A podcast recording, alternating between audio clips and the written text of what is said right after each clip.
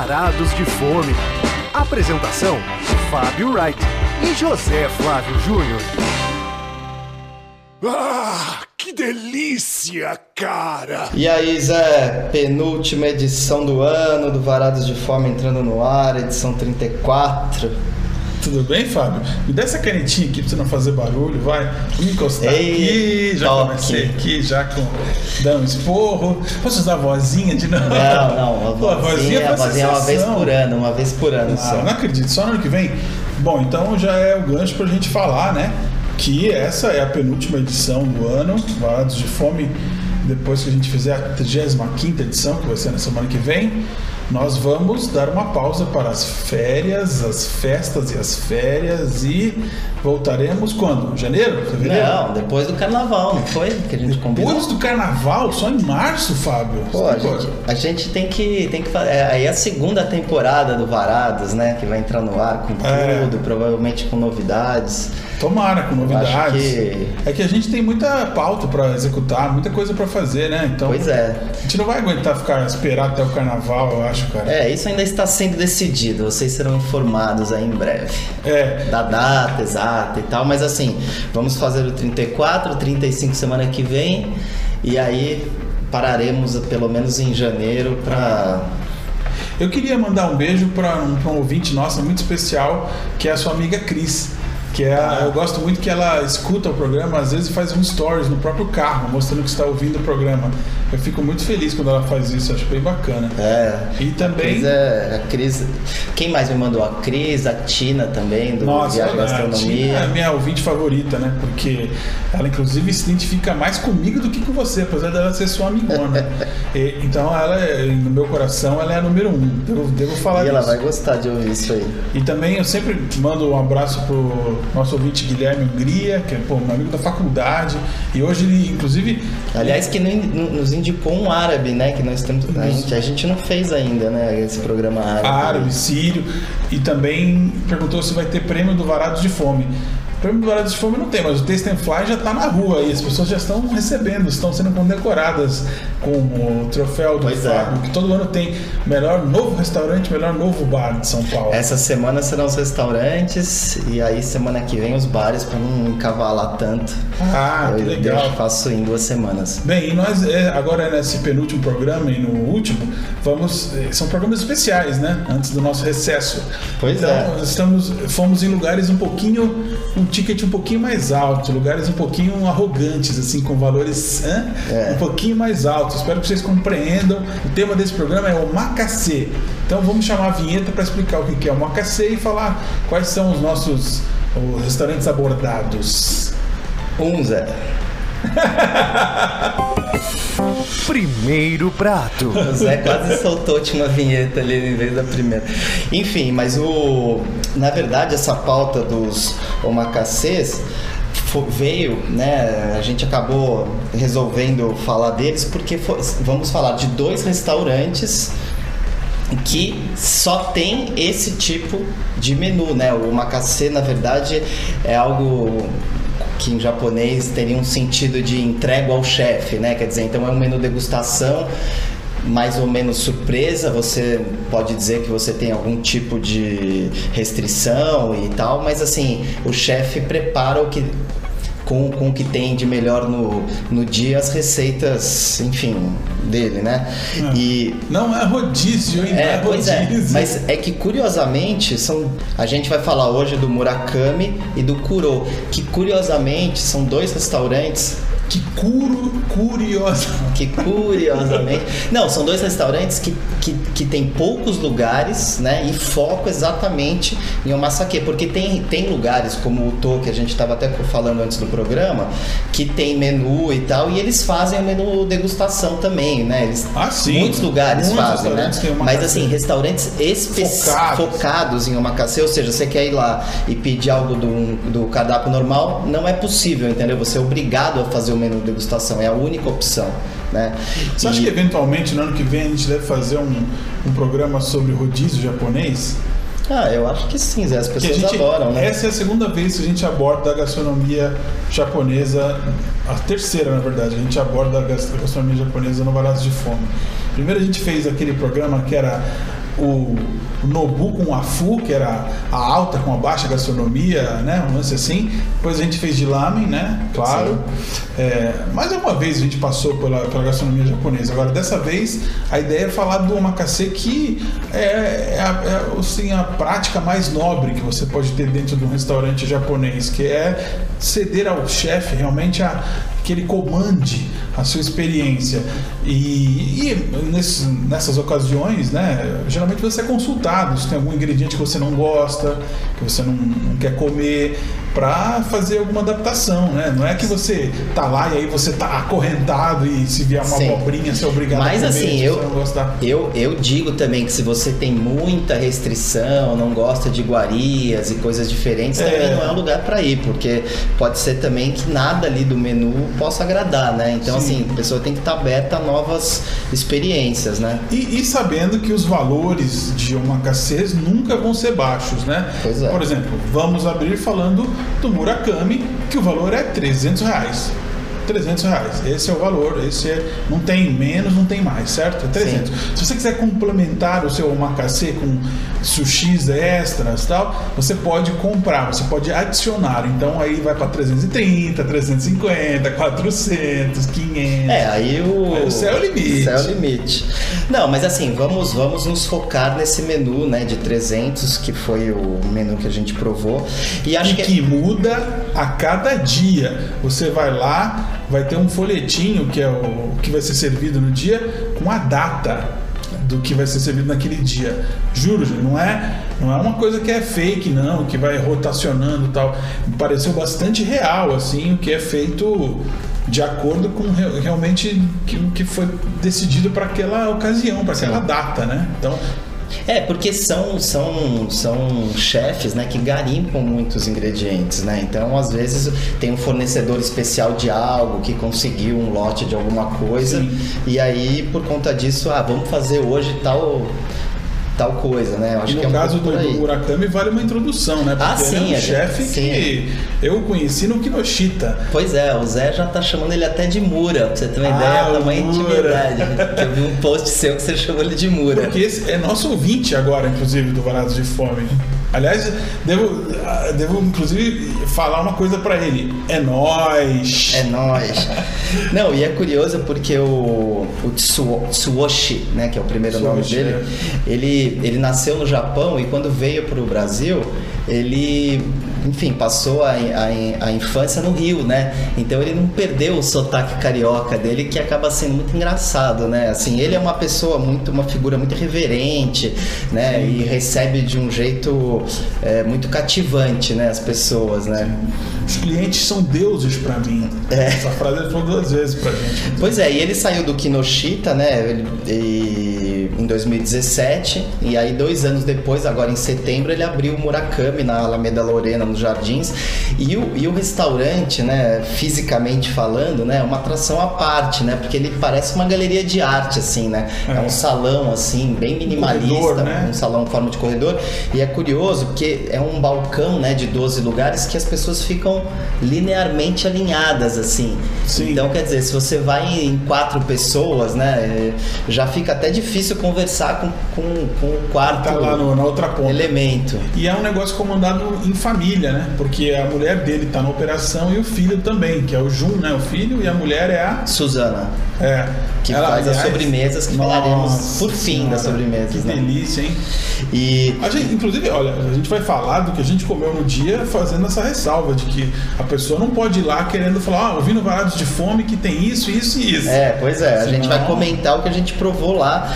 E, mas assim, e, e outra coisa importante de dizer é que são que nesses restaurantes é imprescindível fazer reserva. Então, Claro. assim, eles têm parceria com um site que chama The Fork e, e aí você O garfo. É. E aí, não, mas se você colocar lá no Google The Fork Murakami, já aparece o link. Eu só tô dando um caminho pra ser mais fácil. E aí você tem dois horários pra reservar. Um deles, inclusive, é bem cedo, né? É 18 horas. Então, ou, é, ou 18 horas ou 21 horas. O restaurante gira uma vez apenas, né? Então, É. E aí é um menu de cinco tempos. Mais a sobremesa, né? Seis, seis tempos no total. Então. sim. É, já quer abordar já? É, acho que a gente já pode falar Claro. do- da, da primeira Sim. Sim. Então fala, cara. Achei que você ia falar. O, o primeiro prato foi o sashimi de atum, né? Com, com a mexa japonesa. O meboshi, boshi. Meboshi. Tem a música do Gil, né?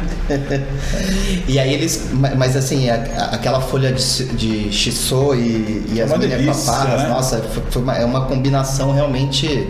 Mini alcaparra. Eu nunca tinha comido mini alcaparras, que é uma alcaparra muito pequenininha. Sim. Muito pequenininha assim. É um grãozinho de É um alcaparra. né? grãozinho, é. Não, mas é uma combinação assim que, que explora sabores assim bem, bem É. distintos e fica realmente muito, muito bom. E ali já, ela já é linkada com a saladinha, que é uma saladinha muito inusitada, né? Que- É, então, mas, a- aí a- o segundo prato foi aquela salada de ostra, né? Que o Murakami diz que não gosta muito das ostras de, de Florianópolis, que ele prefere as da Cananéia, que E são no ostras sul mais São Paulo, né? femininas, como ele gosta, como ele poetizou para nós lá. Sim. E aí eles fazem essa salada de ostra com, uma, com alga, wakame, com pepino agridoce, aí vem um nabo ralado para você meio que misturar ali no, no molho, dar uma engrossadinha no É. molho e tal. E aquele marisco, né, o, o akagai também, que é o, o clam, é o surf clam, né, que também Vem dá um, Japão. dá um dá um toque especial pro prato. Eu Muitos itens lá esse são. foi um dos meus preferidos, É mesmo? assim. Ah, Foi. pra mim não. Pra mim foi. O que eu gostei muito foi o que veio depois. É, esse realmente é muito especial e muito surpreendente. O Zé, acho que vai, como, muito, como grande fã de Uni, ele vai falar do, das ovas de ouriço do mar, né? É, pô, eu sou fã de ovos de ouriço do mar e obviamente quando eu vi que tinha isso no cardápio eu fiquei é, já com salivando. Extasiado. Que é, é, que ela é servida com pimentão vermelho, uma coisa que as pessoas às vezes já falam, ah, pimentão, não vou gostar tal, mas casa muito bem, né? Casa muito bem, era um pimentão assim. E ouriço servido em grande quantidade, que é uma coisa que, pô, já Sim. já fiquei feliz, porque às vezes uma duplinha por aí é 50 reais, poxa, Não, realmente, assim, não teve. miserê. Não teve miserê no, no Uni, realmente foi uma coisa que se destacou. Aí depois eles ser- serviram o sashimi de carapau e serra. É, Né? Peixes que não é todo mundo que gosta, porque são peixes bem fortes, né? E E eu aí- pedi um shoyu à parte para porque eu achei que careceu, né, para mim, pro meu paladar. É, ele vem com quase nada de Quase shoyu, né? nada. é. E aí tem um prato quente, né? E uma, Seria o principal. E uma coisa, né, também curiosa é que assim, é que a- você acompanha, né, o, do tempo, o tempo inteiro a cozinha, né, funcionando e tal. E você reparou que não tem balbúrdia nenhuma, né? Eles trabalham Ah, ali é. no silêncio, né, oriental, assim, né? Ele tem esse desejo de trazer uma experiência tipicamente nipônica mesmo. É. Tanto que ele perguntou é, para alguém da nossa turma, eu acho que ele falou: é, Você sentiu um pouco do Japão aqui? Ah, para Roberto, que o Roberto já É, foi pro já Japão, foi pro tava Japão. ali. E ele falou assim: você, você sentiu um pouco no Japão aqui no nosso restaurante? Acho que é uma intenção dele, de transportar a pessoa para um restaurante em Tóquio, eu acho. Agora, e o prato quente, né? Que ele que é antes da sobremesa ele faz questão de ter um quente, era um Nossa, um meca, uma, meca, uma meca rosada. uma meca rosada assim, impecavelmente empanada assim, fantástica É. e cortada como se fosse um tonkatsu, né? Então ele faz um Um molho de tonkatsu. um é, o molho, um molho de tonkatsu, tem também a, ma- a maionese kelp e, E a mostardinha e a também. mostarda japonesa, né? A- É, o a tonkatsu vale explicar para as pessoas, para quem não conhece, geralmente é um, é um porco, né? Assim, carne de porco. Ali ele substitui pelo peixe, Pelo então é surpreendente, né? E um peixe bastante gorduroso, que desmancha na boca ali, e aí Sim, esse tava a muito, muito bom.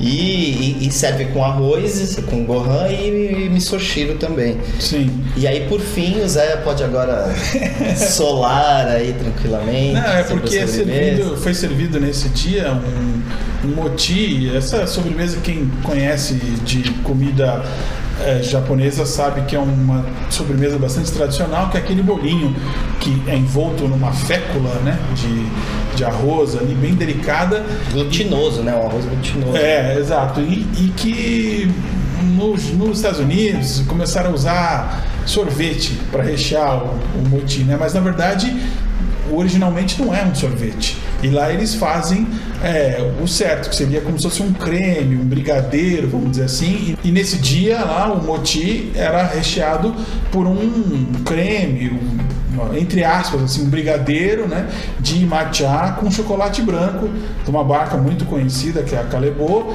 Então, é assim, muito saboroso, delicado, mas para quem gosta de chá verde, né, para quem gosta de matcha, não era forte, não era amargo, né, vamos dizer assim.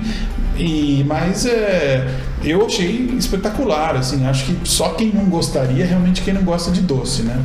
Bem, então, e agora vamos para o segundo prato. Segundo prato.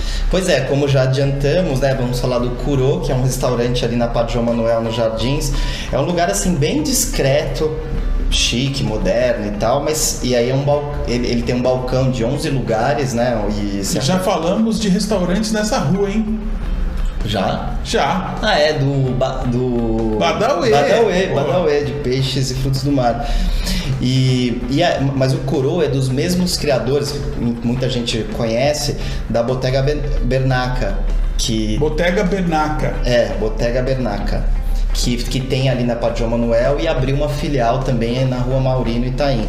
E eles, assim, o menu deles tem, tem começa também em 300 reais, o de 11 tempos, e tem também um, um mais extenso que, são, que custa 350 e funciona do mesmo jeito que a gente estava falando do Murakami. São dois horários para reservar, 7 e meia e 9 e meia, e é aquela pegada mais tradicional, né? Obviamente não vai ter azeite, azeite trufado, cream cheese, salmão, eles fazem uma pegada mais Nem tradicional. Murakami, né? Isso aí. Sim.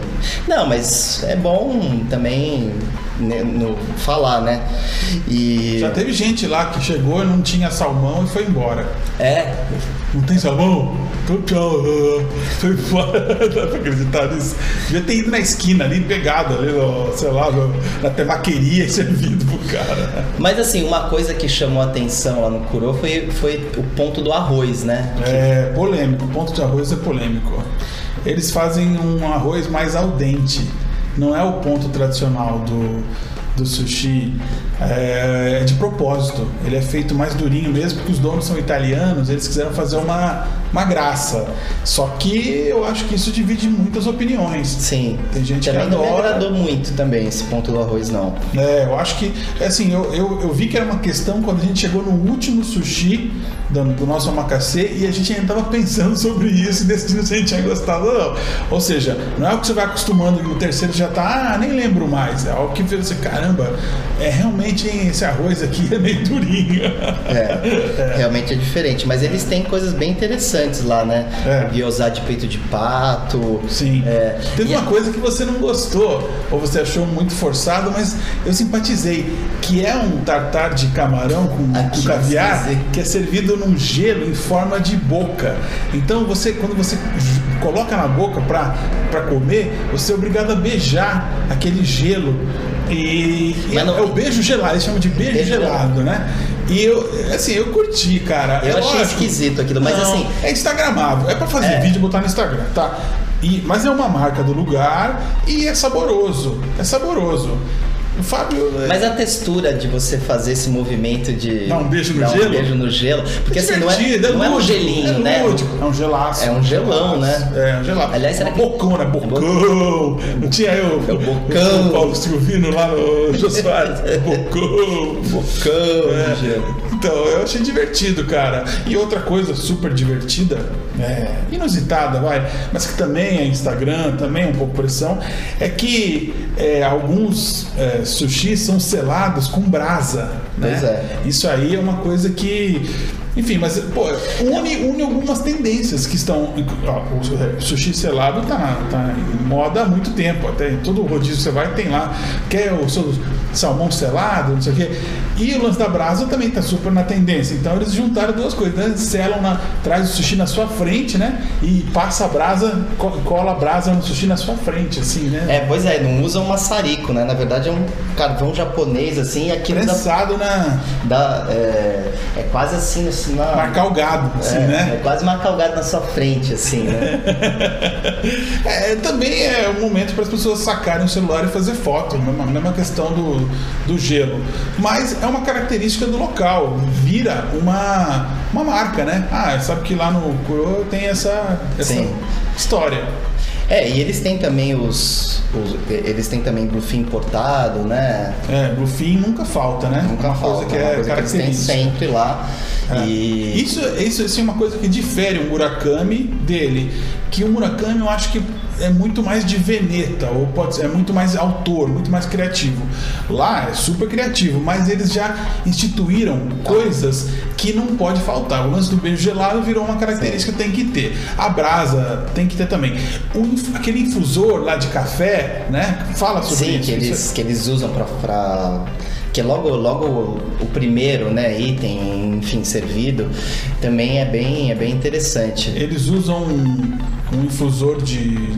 Como é que chamaria isso? Um- Uma, uma máquina de, de fazer café, um infusor de café. Pô, agora vamos cometer uma. falar uma besteira aqui. Mas para fazer um processo que no- na- normalmente seria feito em outro equipamento, mas eles transformaram aquilo numa outra mumunha da casa, vamos dizer assim, Sim. né? E aí É, eles vão e é- mas poder ficar sem fazer isso, porque também vai ter gente que vai levar a gente, "Ô, vamos lá que você vai ver, que lá eles têm lá o, o a brasa no, no peixe. Então vai, isso aí vai virou característica, né? É, eu acho que também eles criam essas marcas registradas, né, do Sim. restaurante. Então, assim, e aí vão encaixando as- os outros pratos nessa sequência, né? Então, Zé, mas eu queria frisar que no caso do Kuro, quem não quiser fazer o omakase, Pode que pode subir lá. Tem eu não vou falar o, ma- o masake, é omakase, Ah. mas dá vontade. Dá vontade de falar errado, né? Mas fala que, diferentemente do, do Murakami, tem um espaço diferente lá, que é um segundo andar, que tem uma. Quer dizer, eles instituíram. não tá- Instituíram, Não tem exatamente. desde o começo, não, lá. Isso é. Eles criaram um espaço para se a pessoa quiser sentar no segundo andar. É, na verdade era um espaço de espera, alguma coisa assim, um, um pa- espaço secundário, Hum. que aí muita gente devia, olha, hoje eu não queria fazer né, o menu inteiro e tal. Então, quem, quem quiser provar algumas dessas coisas, fica essa dica que pode subir a escada e falar, pô, posso ir lá em cima? Que é uma coisa que não é muito, muito divulgada, né? E, então, mas existe essa possibilidade de você subir e de repente fazer um, alguma coisa à la carte e tal, eles têm essa opção.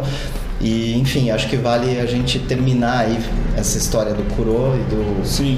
dos menus falando disso. É, eu acho assim que ah, tem uma dificuldade maior pro Kuro pelo fato de não ser capitaneado por um chefe tão badalado que nem o Murakami. Então, pode ser que meu, daqui a alguns meses talvez o lugar nem exista mais, eles tenham mudado a proposta, vira uma temaqueria, vira uma poke house, sei lá. Mas se você tem curiosidade por ponto de arroz, por exemplo, e quer tentar um, um arroz mais firme, é uma sugestão assim que a gente faria. Mas eu realmente a gente entende as dificuldades de você fazer esse tipo de proposta naquele, mesmo sendo ali nos jardins, né? Mas é, é, é difícil de você vingar, é muito caro, né? Sim, Tem um valor é exatamente. alto, 300, 350 É que eu acho pau. que esse tipo de lugar ele acaba sendo um lugar assim para ocasiões mais especiais, né? Sim. Datas mais especiais, enfim, é para muita coisa do gente. dia a dia, não é né? uma coisa do dia a dia. Então assim, é difícil para o restaurante manter o, né, um público cativo e frequente, principalmente em dias de começo de semana, né? Então assim, é, por isso acho que eu acho que se um dia eles forem mudar, talvez eles possam colocar algumas opções à la carte nesse balcão. Mas assim, por enquanto eles estão ali fiéis com essa proposta e tal. E Bom, vamos, ver o que, vamos ver o que dá. será. E agora nós vamos para o nosso encerramento. Hora da sobremesa. Bom, agora o Fábio vai falar do filme que ninguém viu ainda. Eu nem acredito que você vai falar Não, sobre Zé, sabe o que eu queria falar? Eu queria. Diabos, Não, eu ia falar pra, pra quem não viu ainda o irlandês Scorsese. Quem não viu ainda? Mas quem não viu?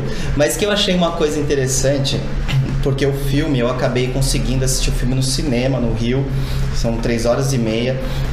E, cara, hoje em dia as pessoas já não têm mais essa paciência de ficar tanto tempo no cinema. E aí um jornalista sueco que, que tu- fez um, um tweet que viralizou, que, ele, que ele, é- ele, principalmente por ser da Netflix, né, onde as pessoas estão acostumadas a assistir séries e séries e séries, e aí o que, que ele fez? Ele dividiu, ele conseguiu dividir o filme em quatro capítulos. Então, se você digi- digitar no Google o irlandês como série, alguma coisa assim, já vai aparecer o primeiro link lá. E aí, assim, muita gente que às vezes tem preguiça de ver o filme porque talvez seja muito extenso e realmente ele é, né? Não dá pra negar e principalmente em casa é difícil a pessoa se focar três horas e meia. Então, assim, é uma maneira de você assistir o filme como uma série em quatro dias e eu achei uma, uma baita sacada e, e pelos comentários que eu vi, assim, realmente essa, essa divisão faz todo sentido, né? Então, quer dizer, talvez tenha sido uma, uma minissérie que tenha sido lançada como um filme, né? Provavelmente isso. Essa, essa, essa ideia só vale porque a gente está em 2019 e alguém tem a pachorra de fazer esse tipo de. Né? Porque, assim, nos anos 70, nenhum filme de três horas alguém falaria uma coisa dessa. Pois é. Pô, é uma minissérie, meu, só que tá junto em três horas. Acho que não, né, cara? Isso aí, cara. Você viu, cara? O cineasta é, não tem limites, o cara faz o tamanho que ele quiser, Mas... né? Por que, que agora, quando tá longo, fica com cara de minissérie? Sim, mas é, meu, isso mostra como a cabeça das pessoas está muito focada em assistir episódios de até uma hora, assim. É, é, que coisa, né? E, e eu achei curioso também, Zé, que o personagem do. Joe Pesci. Não, do Al Pacino. Eu não sei nada do filme. Cara. Não, então, mas é engraçado. Ele, ele, ele não bebe álcool. E aí, cara, ele adora. Ele, a, todas as cenas aparece ele tomando uma ginger ale. O ginger ale, da, é. Da Canadian Dry. Da Canadian Dry. A Canadian Dry ainda, é, mais todas as É, a mais fubanga. Todas as cenas ele tá lá tomando. Você sabia que tem uma da Antártica agora no Brasil? Ah, é? Só que é sem açúcar. Ah, vou é, experimentar. Tá, tá tomando agora. Hum, não recomendo. Aliás, não recomendo mais também a Itubaína Guaraná, porque ela está com um novo sabor, com 35% menos açúcares. Ou seja, estão adoçando com adoçante também, misturado com açúcar de cana Pô, mas essa, essa ginger ale eu acho que eu vou gostar, exatamente pela Por não ter açúcar? Não, vou, vou. Você vai, então depois você me fala. Agora é minha hora, que é assim, os minutos, os segundos finais que eu falo. Não, segundos não, você pode, pode ficar à vontade aí, pessoal. Não, não tem, não tem. Penúltima, penúltima do ano, pode Porra, tudo, Zé. Penúltima não, do muito, ano. Muito, muito oprimido, ressentido. E agora, assim, poxa, eu reservei também para os últimos programas do ano aquelas que são as melhores músicas do ano. Pra Pô. gente, né? Assim, já estão lá na playlist do Varados de Fome, que a pessoa acha no Spotify, nossa audiência pode ir lá, ouvintada, escrever Varados de Fome e ir na parte de playlist, que vai ser a primeira playlist, a única playlist chamada Varados de Fome, que tem todas as músicas tocadas em 2019 aqui no programa. Essa se chama Everyday, é uma música da Wise Blood. Wise Blood é uma cantora já foi muito mais experimental, é uma cantora compositora, né, uma artista muito singular, que já teve uma obra mais difícil e que agora ela lançou um disco chamado Titanic Rising, que está em número 1 um, em várias publicações. Se não me engano, na Mojo ficou em número 1, um, ou na Uncut, acho que na Uncut ficou em número 1, um, na revista Page também ficou em número 1, um, é, como disco do ano mesmo, assim, sabe? Não é em gênero, indie rock, não. Número, melhor disco do ano. E, mas o som é bastante alternativo. Tem gente até que achou meio parecido com Carpenters, mas é um indie rock mais melódico e com um pé bem forte nos anos 70. Essa música, Everyday, é a melhor música do disco. Então eu escolhi para tocar aqui no, no Varados como se fosse a melhor música internacional do ano. No último programa eu vou tocar a melhor música nacional do ano. Tá certo? Caramba, então fiquem aí na expectativa de qual é a melhor música nacional do ano segundo Varados de Fome. A internacional é essa, que vocês vão ouvir 30 segundinhos agora e depois vão ouvir inteira lá na nossa playlist. Valeu? Então é isso aí. Fechamos o 34. É. Podemos. E voltamos, voltaremos então no último programa com um restaurante de, uma, de um chefe que é uma vergonha da sua profissão. Não. é muito bom. É muito bom. Muito, é isso é aí. bom. Não é bom, é muito bom. Um abraço.